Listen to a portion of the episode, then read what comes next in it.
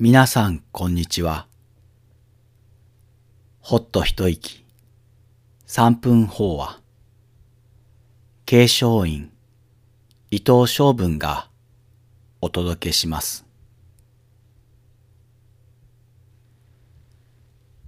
穏やかに新たな年をお迎えでしょうか。新年を迎えると、おのずと清らかな気持ちになれます。そんな新年の風景として浮かぶのが門松です。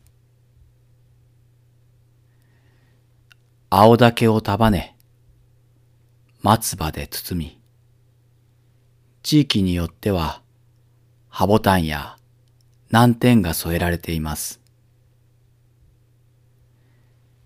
松飾りとも言われるように、その中でもとりわけ松は特別な存在です。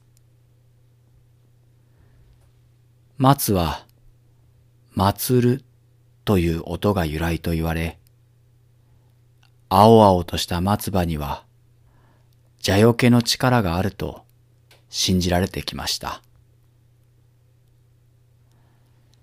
だからこそ、新年を迎える年神のよりしろとして飾られるのでしょう。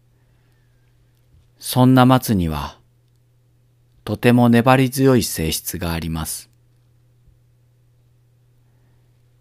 風雨の中にあっても、枝をしならせ、重い雪をも優しく受け止めます。どんな時でも、青々と茂る松の佇まいの後ろには、たくさんの苦労を乗り越えてきた、しなやかな強さがあります。新たな年を迎え、清らかな松を前に、どんなことでも優しく受け止められるような粘り強い一年にしたいと願います。